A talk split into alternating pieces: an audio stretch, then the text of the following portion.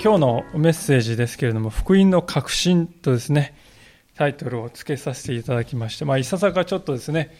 大冗談というか、大きな値だったかなと、もう思ってはいるんですけれども、しかしそれだけ大切なことが語られている箇所ではないかと、こう思うのです。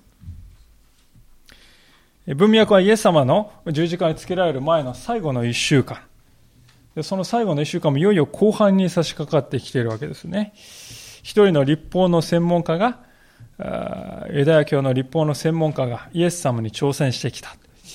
そのところから今日の箇所は始まっているわけであります。34節から36節をお読みいたします。しかしパリサイ人たちはイエスがサドカイ人たちを黙らせたと聞いて一緒に集まった。そして彼らのうちの一人の立法の専門家がイエスを試そうとして尋ねた。先生、立法の中で大切な戒めはどれですか？まあ、こういうふうに質問するわけです。でこの大切なという、この大切という言葉ですけれども、まあ、原文を見ますと、これは大きいとかですね、偉大なとか、そういう言葉であります。ですから、この立法の専門家が聞いた意図としては、どれが一番立法の中で偉大な戒めなんでしょうか？とそういう質問であります。で、そういう質問がですね、一体どうしてこう試す質問、試すっていうのはね、こう、あの、テストですよね。まあそういう質問なのかって、いまいち分かりにくいわけですけれども、まあ、パリサイ人というのは立法を非常に細かくですね、隅々まで守り通そう。まあそういう立場の人でありますから、彼ら的な模範回答は、いやいやいや、立法っていうのは全て大事なんだよ。比較の問題ではないんだ。と、そういうところがね、彼らの本音であります。で、ですから、イエス様はですね、この戒め、大切な戒め、一番偉大な戒めは何かと言われて、これだって言ったときに、まあ、それで上げ足を取れるんではないか。答え方次第で陥れることができるんではないかろうかと、こう踏んでいたんだと思うんですね。でしかし、これはまたとない、イエス様にとってはまたとない、聖書の真髄は何か、聖書の確信は何かということを人々に教える、またとない機会となったということであります。イエス様のお返事はこういうものでありました。37節そこでイエスは彼に言われた。心を尽くし、思いを尽くし、知力を尽くしてあなたの神である主を愛せよ。これが大切な第一の戒めです。あなたの隣人をあなた自身のように愛せよという第二の戒めも、それと同じように大切です。立法全体と預言者とが、この二つの戒めにかかっているのです。こう言われたわけです。イエス様が最初に引用された言葉というのは、この37節の下にところを見ると、中がありまして、そこに新6の5とありますように、新明記6章5節という旧約聖書のですね、言葉を引用したわけであります。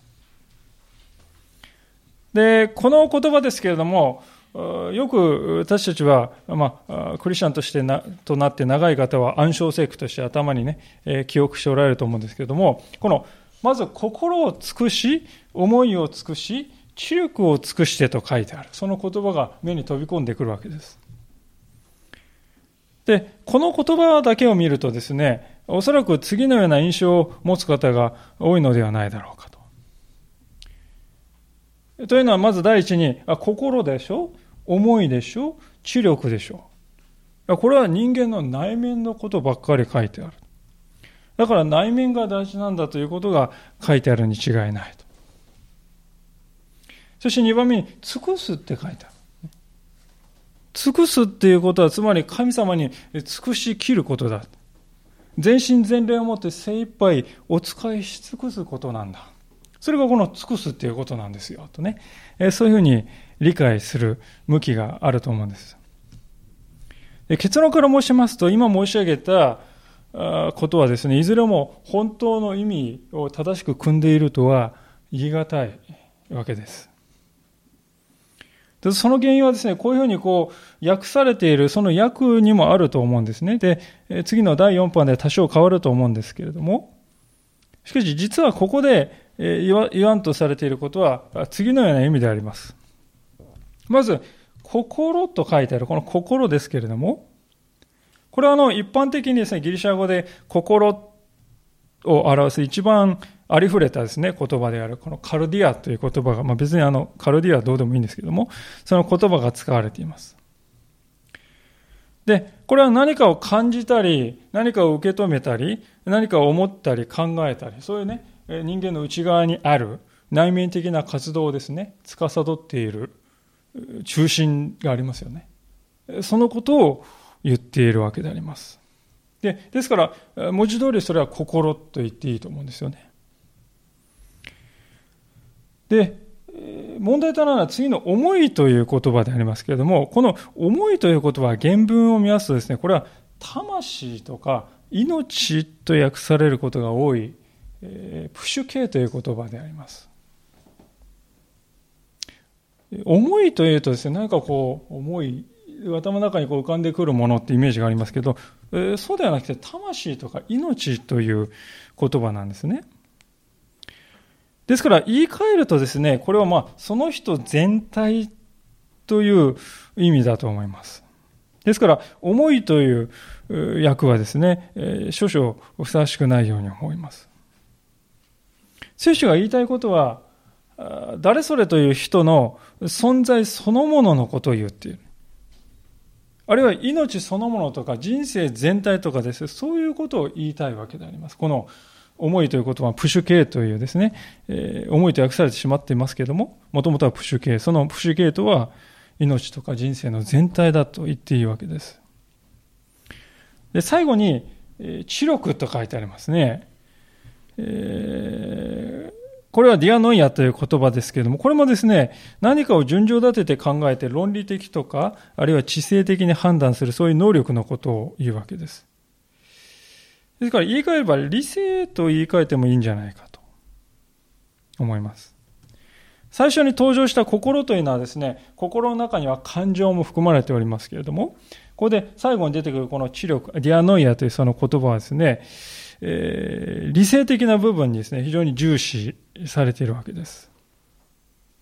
ですから、それは、まあ、理性とかあるいは知性とかですね、そう言ってよいと思うんですね。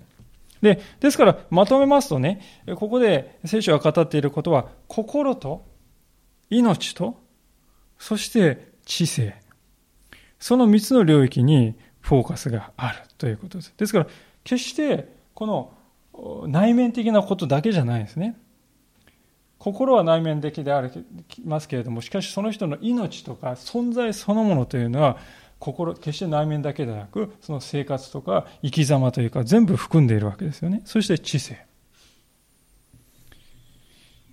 で、その次に、尽くすという言葉は3度書かれているわけですけれども、これが非常にですね、誤解を生むんですけれども、もともとのこの原文を見ると、これはですね、単に全てと書いてあるだけですね。原文、英語だとですね、これは all ですよね。all of your heart ですね。all of your heart。ですから、言いたいことはですね、つまり心のすべて、命のすべて、知性のすべてということを言いたいんですよ。ところが、尽くすとこう書かれていますとね、あの人に尽くしてあげるのとかですね、そういうふうに使われますよね。尽くすとはこう非常に一生懸命人間が努力して頑張るという、そういう側面が強くなるような気がしますけど、そういう人間側のね、態度のことを言いたいんじゃないんです。ここで、えー、心のすべて、命のすべて、知性のすべてと言っているのは、何に重点があるかというと、部分ではなくて全体だということです。ある部分だけでするんじゃなくて、全体でするという割合の問題を言っているのです。で別の言い方をしますと、それはですね、双心じゃないっていうことだと思うんですね。双心じゃないと。夫婦関係に例えると、それは非常に分かりやすいんではないかと思います。夫婦がですね、の関係が非常に祝福されるのは、相手に対して双心で接しないということではないでしょうか。それが非常に鍵ですよね。つまり、パートナーを愛しているんだけれども、別の人も愛したいね。まあ、そういう思いがあると、当然、良い関係を築くことはできない。心がね、二つに分かれているからです。ある部分ではこちらを愛し、ある部分ではこちらを愛し、ね、分かれている。心の全てではなくて、心のある部分で相手を愛している。そういう生き様をしていますと、どうしてそういう関係が良いものになるだろうかと。神様との関係も同じだということです。聖書の神様を愛すると言いながらも、しかしその心の中には別の神もある。だとしたらどうか。一番ありがちな神というのは私自身という神ではないでしょうか。余談になりますけど、私たちがですね、自分自身を神としているかどうかということをね、簡単に見分ける方法がありますね。それは、こういう問いですね。たとえ神様であってもこの部分だけは渡せません。この心のこの部分の扉だけは神様であっても開けるわけには参りませんってね、そういう部分が皆さんの心の中にもしあるとしたら、そこがその人の神になっているということです。たとえ神様でもこの部分は明け渡すわけにはいかない。この部分に入っていただくわけには参りません。そういうね、蔵みたいなものが心の中奥深くにあるとしたら、それがこそが私たちの神になっているんですよね。もしそういう部分を残したままで神様に向かおうとすると、私たちは心のある部分だけで愛して、命のある部分だけで愛して、知性のある部分だけで愛するということになります。またある部分は別のものを愛して、つまり分裂しているということです。私は人間がですね、え経験する苦しみというものの多くがそのような分裂した分断したあり方から来るんではないかとそう言って過言ではないんじゃないかと思うんですなぜかというと分断している状態というのはですね在籍感を生むんですよね一方にですね本当に尽くしきる全ての心で尽くしきることができないという時に私たちの心は負い目を感じますでその負い目がぎこちなさなんですねそのぎこちなさがぎくしゃくした関係を生んでいく。そういうふうにですね、こう、影響を及ぼしていくんですね。聖書はですね、私たちと神様との関係を夫婦によく例えます。ですから、私たちのですね、夫婦関係ですね、私たちの夫との関係、また妻との関係というものは、実は神様との関係のですね、縮図なんだということですよ。私たちが双心で、あるいは分裂した心でパートナーを愛する。そうではなくて、心のすべて、命のすべて、知性のすべて、それが統一された状態で相手を愛すなら、その関係は麗しいものになっていくということです。で、神様との関係にも全く同じことが当てはまるということです。夫婦というものは、その夫婦関係の間に第三者を入れないということですよね。同じように私たちと神様との関係にも第二の神というものを入れないということ。それが何より大事だということであります。でその上で私たちはですね、しかし神様に対して一生懸命尽くして差し上げる必要はないんだということ。ぜひ確認しておきたいと思います。私たちは神様に何かをして差し上げる必要はないんですよ。なぜならば、私たちが神様をお支えしているのではなく、神が私たちを支えておられるのだからです。神様私たちに求めておられるのはただ一つ、私たちという存在の全領域において分裂していない。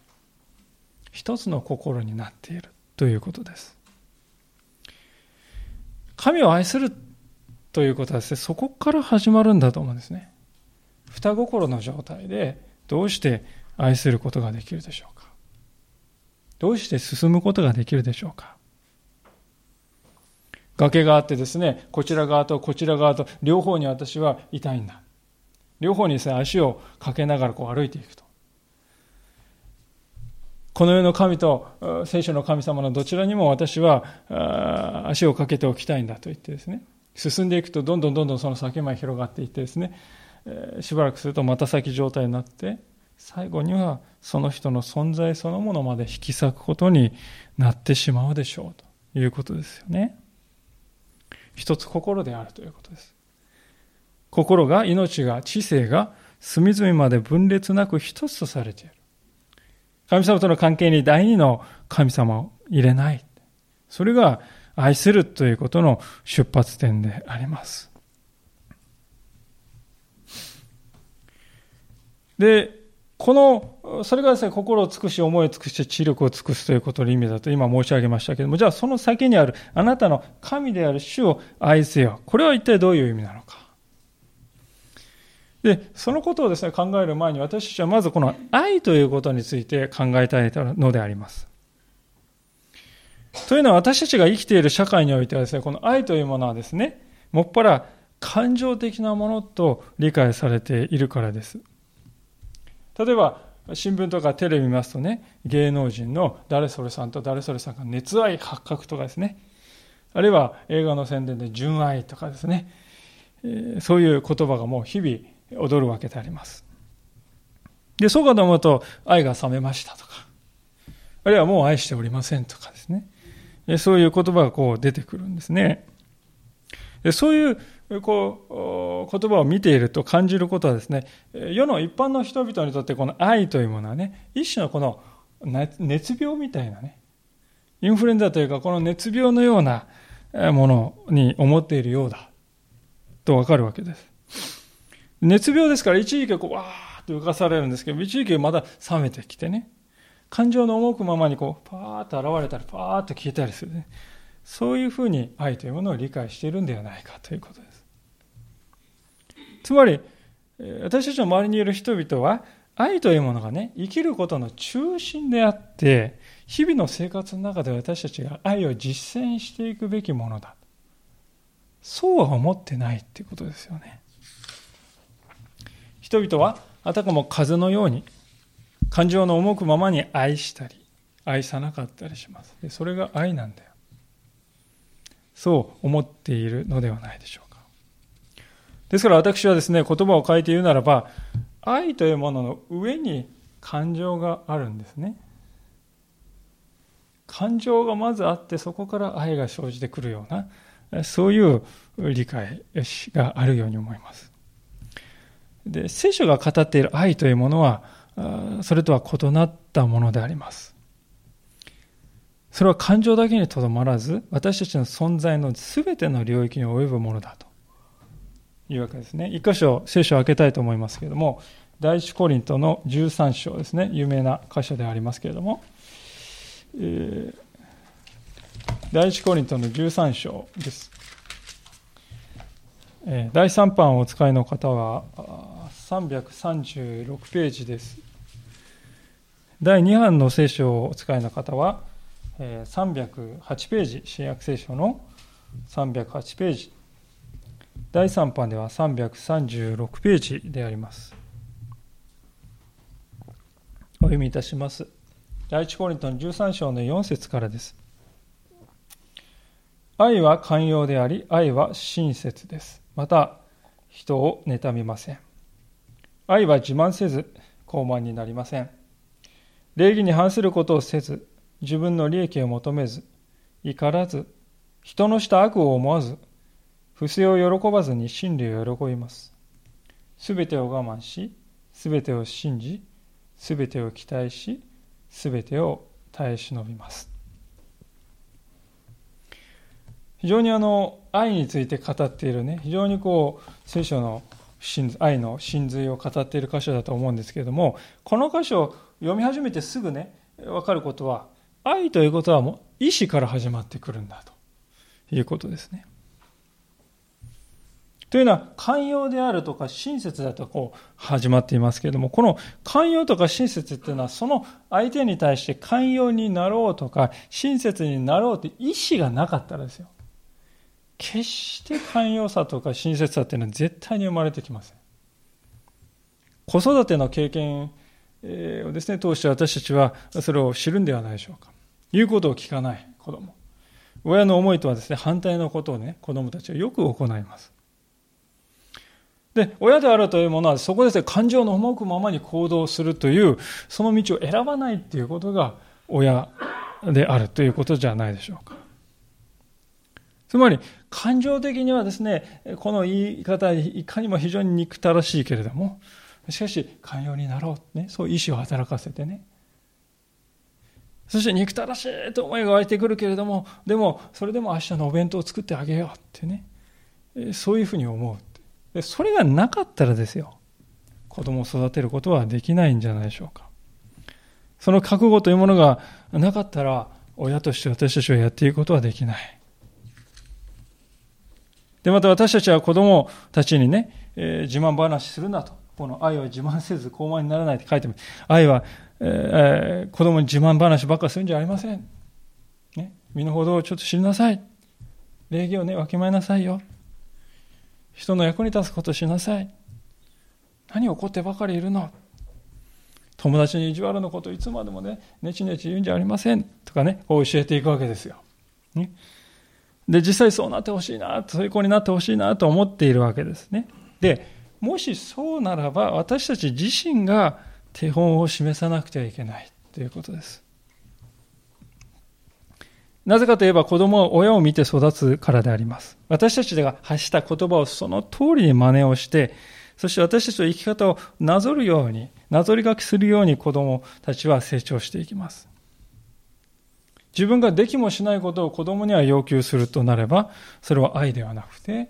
エゴではないかということです。私たちはですから、子供は、私たちうちの子は足りない。そのことを見て足りなそうなげく。そうではなくて、ああ、私は手本を示してくることに失敗しているのだ。自分自身の不明というものをまず恥じるというところから出発すべきではなかろうかと思うんです。ですから、愛するということはですね、結局のところどういうことかというと、人を感化できる人になるということなんではないかと思うんですね。子育ての本質は何かというと子供を感化するということではないでしょうか。親は子供のために喜んでそれを行おうとしますが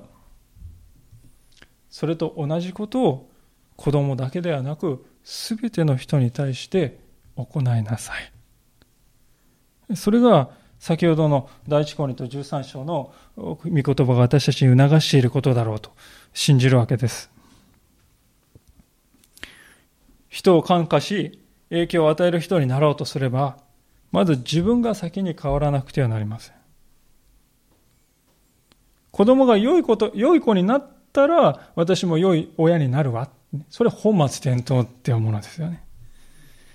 まず私が変えられて、まず私が寛容にされ、まず私が親切を実践する。ね。まず私がこういう人になってほしいなという人に、まず自分がされていくね。挑戦していくと。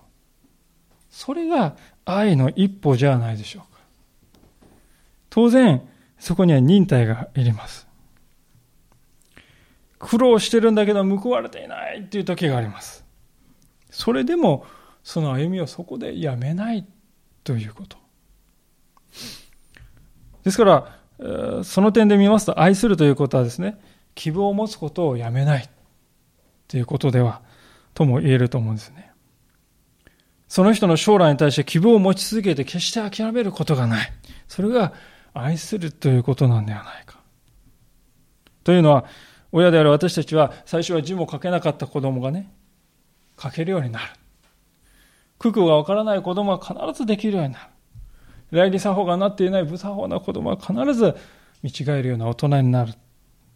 そういう未来に対して確信を持って、親というものは子供たちを導くものであります。ですから、私たちはまさにね、すべてを我慢し、すべてを信じ、すべてを期待するというですね、ことをしているわけであります。でそういう愛を子供に与えるように親は召されて、親として私たちは召されている。で、それと同じことを私たちは全ての人になすようにとそう召されているのだということですよね。まあ、そういうわけで人を感化し影響を与えるためにはまず自分の方が変えられないと話にならない。そうじゃないと私たちは人に影響を与える人になれません。で、もし愛がそういうものであるのなら自然な成り行きとして、そこにはその人を好きになるというね、感情的な面が後から含まれてくるということもわかるんではないでしょうか。私たちは時にあの人、あの人は嫌いなんだよね。だから愛せないんだとこう言います。もしそういうならばですね、その人は感情が主人なんですよ。感情の主人、感情のしもべとして仕えている。感情が言うことをいつも聞いて、感情の奴隷として生きているということです。私たちは愛というものを感情の奴隷状態から解放してあげなくてはいけないんじゃないでしょうか。具体的にはまずその人を好きになろうとすることを始めるということですよ。そして私はこの人を好きになることができる。愛することができるようになると信じる。そこから始まるんではないかと思います。このことについて一つの分かち合いを、分かち合いをですね、したいのですけれども、分かちしたいことがあるんですけれども、まあ、最近ですね、夜の祈祷会の時だったんですけれども、ライフラインという番組で、あのテニスのですね、西堀圭選手のですね、コーチとして知られているマイケル・チャンさんというですね、人のインタビューを見る機会がありました。で、マイケル・チャンさんっていうのはあの全仏オープンで17歳でですね、優勝したっていう世界記録を持っていて、未だに破られていないというですね、10年間、世界ランキング10位のですね、10位以内をキープしたという、非常に偉大な選手です。で、この人は非常にあの成熟したクリスチャンとしても知られておりまして、で、このチャンさんが西堀選手に、えー、ことあるごとに語ってきたということをね、インタビューで分かち合ってくださってました。で、それを聞いてちょっと目が開かれる思いがしたわけです。ご承知のようにですね、西堀選手というのは大きい、体が大きい選手ではないんですね。でところが、このテニスの世界ランキング上位にはですね、ラオニチ、ラオニチさんとかですね、2メートル近いですね、ところから打ち下ろしてくるですね、ビッグサーバーと呼ばれる人たちがいますよね。もうそんな巨人をですね、前にしたら戦う前から弱気になるわけです。でそこでチャンさんは繰り返しこう言うそうです。君、もし君がね、彼に勝てるともし信じなかったら、決して勝つなんてこと起こり得ないでしょう。だから、彼に勝てると信じることから始めるべきだ。そう言うっていうんですよね。それは、この言葉っていうのは私にとって非常にこう新鮮に響いたわけですね。確かにそうだと思いました。どうせやったって負けるよって思ってる人は100%確実に負けるんですね。いつまで永遠に時間が経ってもどうせ負けるって言い続けてる人はね、永遠に0%ですよ、勝つ確率は。しかし、そこで気持ちを変えて、私は必ず勝つことができるとですね、まず信じて練習を重ねていくときにね、勝つ見込みというのが初めて無から有になっていくんです。そして、そのある時、時が至って、その努力が報われる瞬間というものが来るわけです。西堀選手は178センチで体重は75キロということで、身長は私と同じで体重は10キロぐらい重いだけですよね。で、そういう選手が世界ランキング5位にいて、昨日もね、あの、勝ちましたね。オリンピックで勝ちましたけれども、そういうメンタリティを持っているからだと思うんであります。で、私はクリスチャンとして生きるっていうのはですね、これと似ているなと思うんですよ。愛する、それは骨の折れることなんです。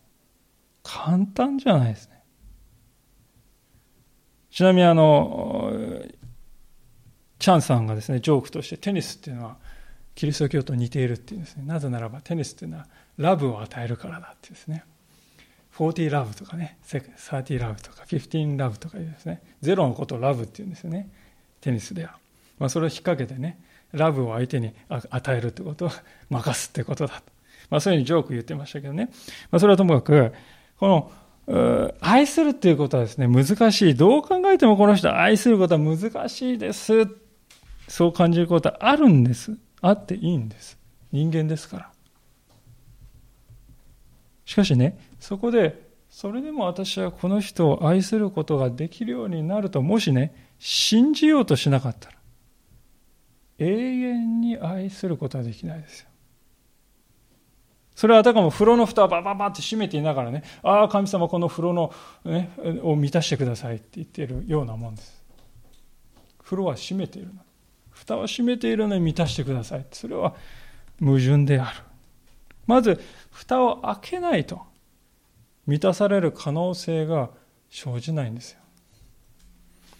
愛するということの第一歩はですね、まずその蓋を開けて信じ始める。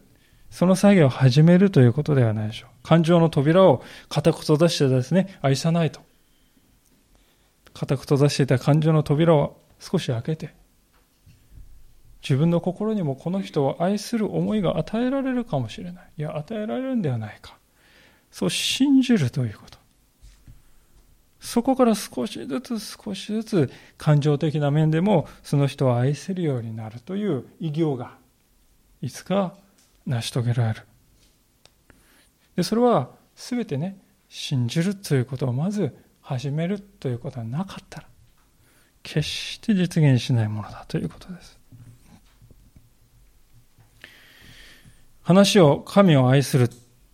ということに戻したいと思うんですけれども今まで述べてきたことはその多くが人を愛するということに関係した話であります。じゃあ、神を愛するってどういうことだろう？先ほど申し上げましたけども、一番大切な前提はですね、神を愛するということは、神様のために何かをして差し上げるということではないということですね。神様は私たちから何かをしてもらう必要はないんです。神様は私たちに依存してはおられないんです。私たちの方が神様に依存しているんです。ですから私たちは教会に来て、神様に献金、捧げ物をしたり、神様のために奉仕をしたり、でも、それが神様に私はそうして尽くして差し上げてるんだという思いが入ってきてるとすれば、それは本質から外れているかもしれません。なぜなら私たちは神様に対して何かをし尽くすということは永遠にできないからですよね。私たちのこの命、私たちの中で誰でもね、誰も私は自分の命を自分で獲得しましたという人はいません。私たちの命も元はといえば神様から賜ったものでありますから。私たちが神様に何かをして差し上げるのではない。えじゃあ神様を愛するってどういうこと？結論から言いますとそれは幼子が親を信頼するように神を信頼するそこに尽きるなと思うんですよね。幼子が神親を信頼するその同じ心で神様を信頼する。先ほど私たちは第一コリントのですね愛は寛容でありあの言葉のところをね子育ての文脈で読んだわけであります。子育てに必要なことはまさにこれですよねと申し上げました。子供に子供にを感化し、子供に影響を与える親となるために。は、まず自分が変えられないといけない。まず自分が手本を示さないといけない。愛するということはそういうことだと申し上げました。でそれを子供だけでなく他の人に対しても同じようにするということが愛なんだと申し上げました。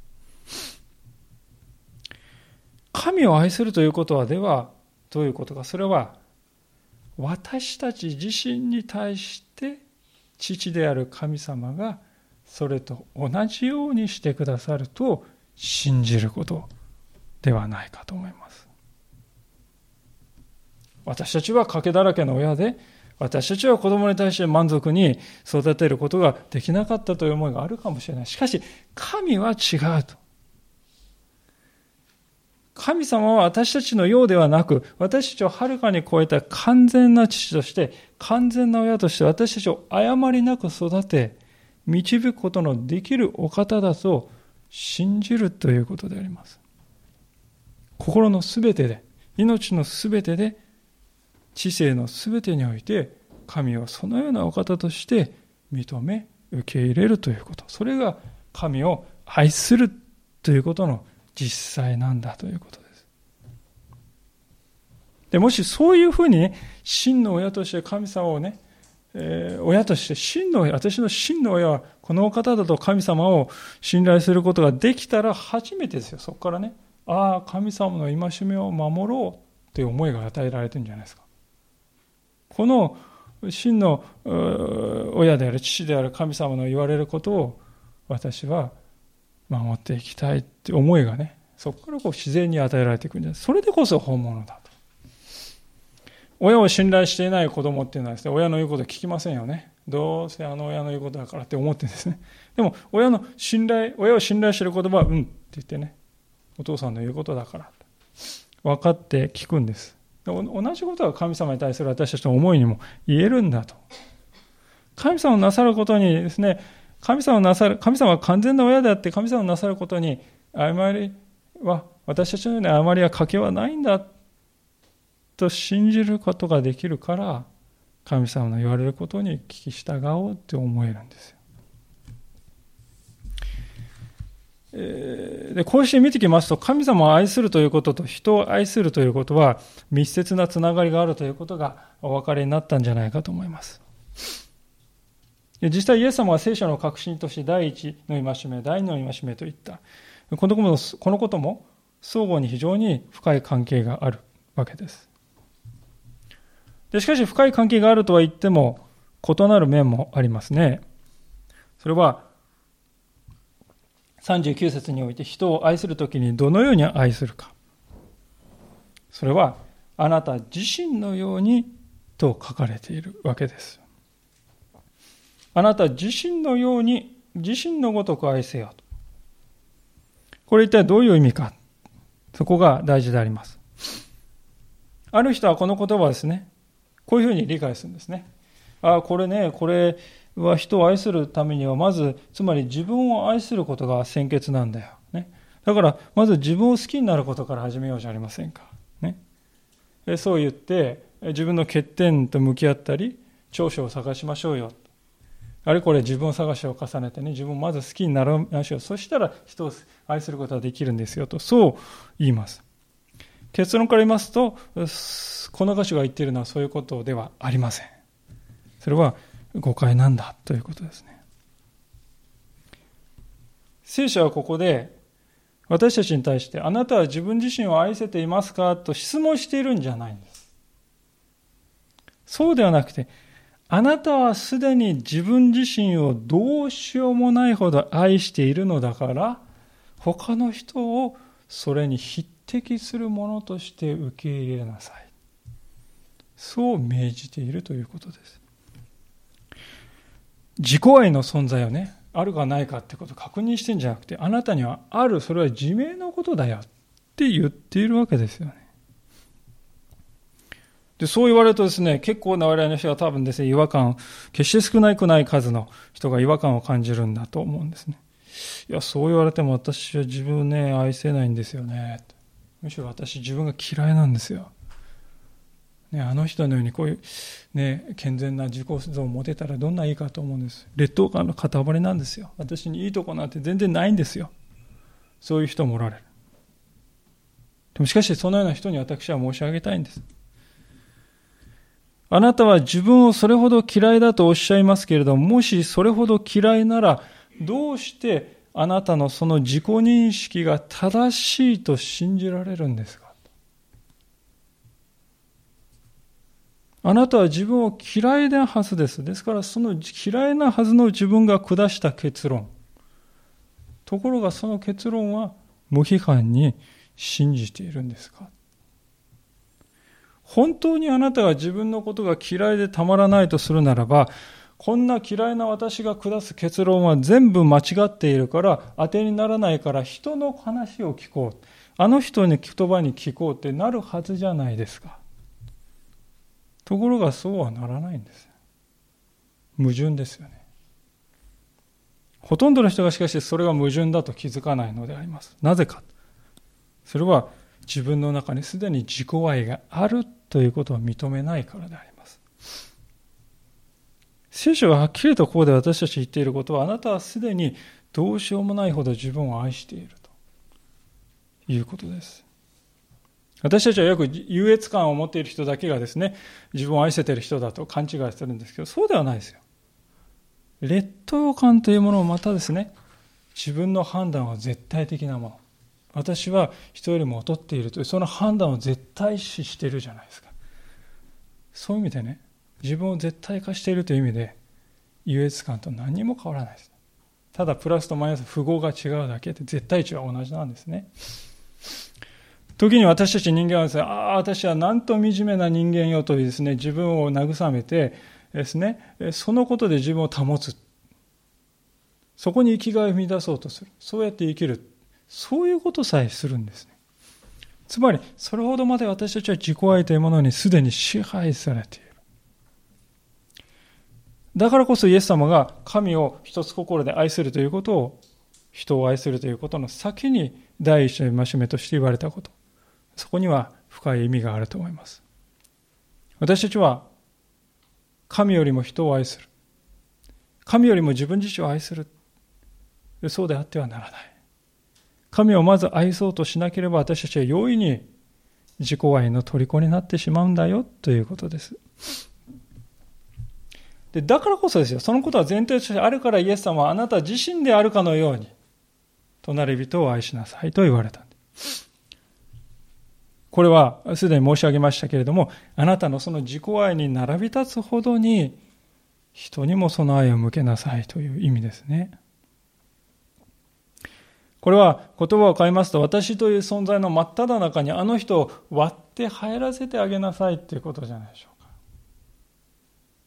自己愛っていうのは通常閉じた世界なんです。誰も入らせないんです。誰も入らせない私だけの王国なんです。それは私たちの心の中にある自己愛の国です。イエス様はそこにあなたの傍らにいるあの人、あの一番近くにいるあの人を、その、そこの自己愛の王国を開いて迎え入れなさいって言ってるわけですよ。そのために当然私たちは心を開かないといけないでしょう。そうして心を開いて初めて相手をあなた自身に並び立つものとして受け入れるんですよ。下のものをね、入れてやるんじゃなくて、並び立つものとして、あなた自身のようにって言ってるじゃないですか。並び立つものとして迎え入れるということです。それが人を愛するということだと。自己愛の世界に私は誰一人導き入れませんわとかね。でもあの人はね、それに値するけどあの人は値しないんだからほっとくわ、ほっときます。まそうなるとそれは愛ではなくなるということですね。イエス様が愛を理解させるために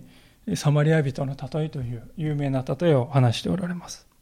まあ、有名な話ですからご承知の人も多いと思いますけども、瀕死の旅人がある時強盗に襲われて転がっていた。で、その傍らをまず祭司が通り過ぎ、その後レビ人が通り過ぎ、そしてさらにサマリア人が、この3人が通り過ぎた。はじめの2人は見て見ぬふりをして去っていった。ただ3番目に来たサマリア人だけが、その旅人を解放していった。そういう話であります。